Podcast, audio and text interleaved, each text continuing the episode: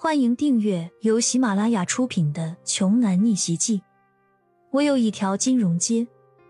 作者：山楂冰糖，由丹丹在发呆和创作实验室的小伙伴们为你完美演绎。第二十九章，台下所有男子都痴迷的仰望着李欣，所有的焦点从台下全都转移到了手持一个贵重的礼品盒。正在人群中穿行的李欣身上，但是此时此刻，身为派对主角的庞敏自然很不高兴了。他愤恨的看着李欣，觉得自己的生日派对都被李欣给彻底毁了。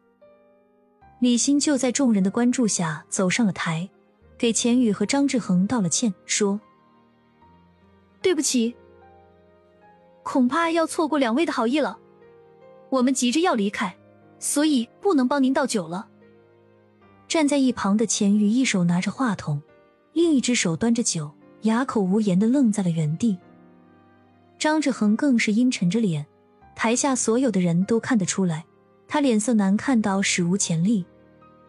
这还是破天荒头一次，胆敢有人拒绝他，而且还是在如此众目睽睽的公众场合下，他不要面子的吗？更何况。他的面子还是相当值钱的。李欣把此前骄阳随便挑选的那条价值一万块的项链送到了庞敏的手上之后，就转过了身，准备要独自走下台去。只听身后的张志恒突然语气阴冷的冲他说了一句：“站住！我让你走了吗？”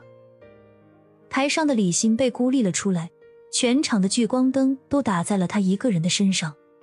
灯光刺眼，他完全看不清台下众人的表情，也看不到他心爱的骄阳哥人在何处，更没有心情回头去迎合为张志恒倒酒的恶趣味。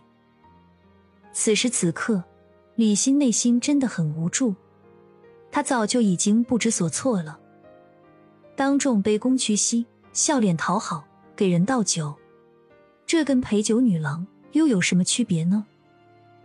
他的家庭条件虽然不够富裕，但是做人最起码的尊严还是有的，尤其还是身为一个身体和灵魂都很纯净的女孩子，这种事情他李欣绝对做不来的。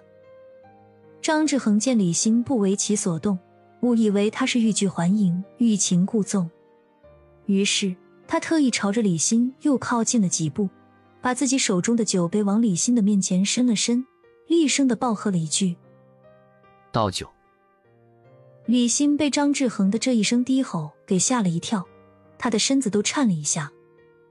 李欣深知自己眼前的富家少爷不是他当众能得罪的，更是他当众得罪不起的男人。他感觉这一刻时间似乎静止了似的。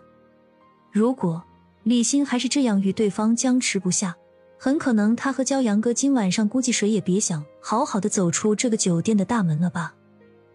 思量了许久，李欣终于暂停了自己的思想斗争，他还是妥协了。就算是为了自己和骄阳哥能够顺利的离开这里，他还是决定去给张志恒倒酒。正当他准备去拿旁边桌上的红酒瓶的时候，骄阳不是何时已经走上前来，及时的拦住了李欣接下来的动作。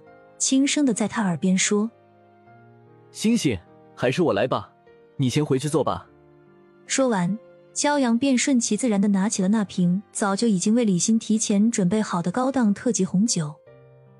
骄阳一边慢慢给张志恒倒上，一边装作很恭敬的模样，说道：“张少，请慢用。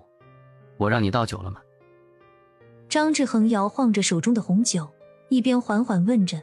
一边将手中刚刚倒满的这杯红酒整个泼到了骄阳脸上，随后又厉声的质问着骄阳：“骄阳，你一个穷光蛋有什么资格给我倒酒？就你也配？你碰过的红酒简直比我家马桶里的水还脏！”大厅里的气氛顿时就紧张了起来。张志恒当场这么一发怒，台下再也没人敢说话了。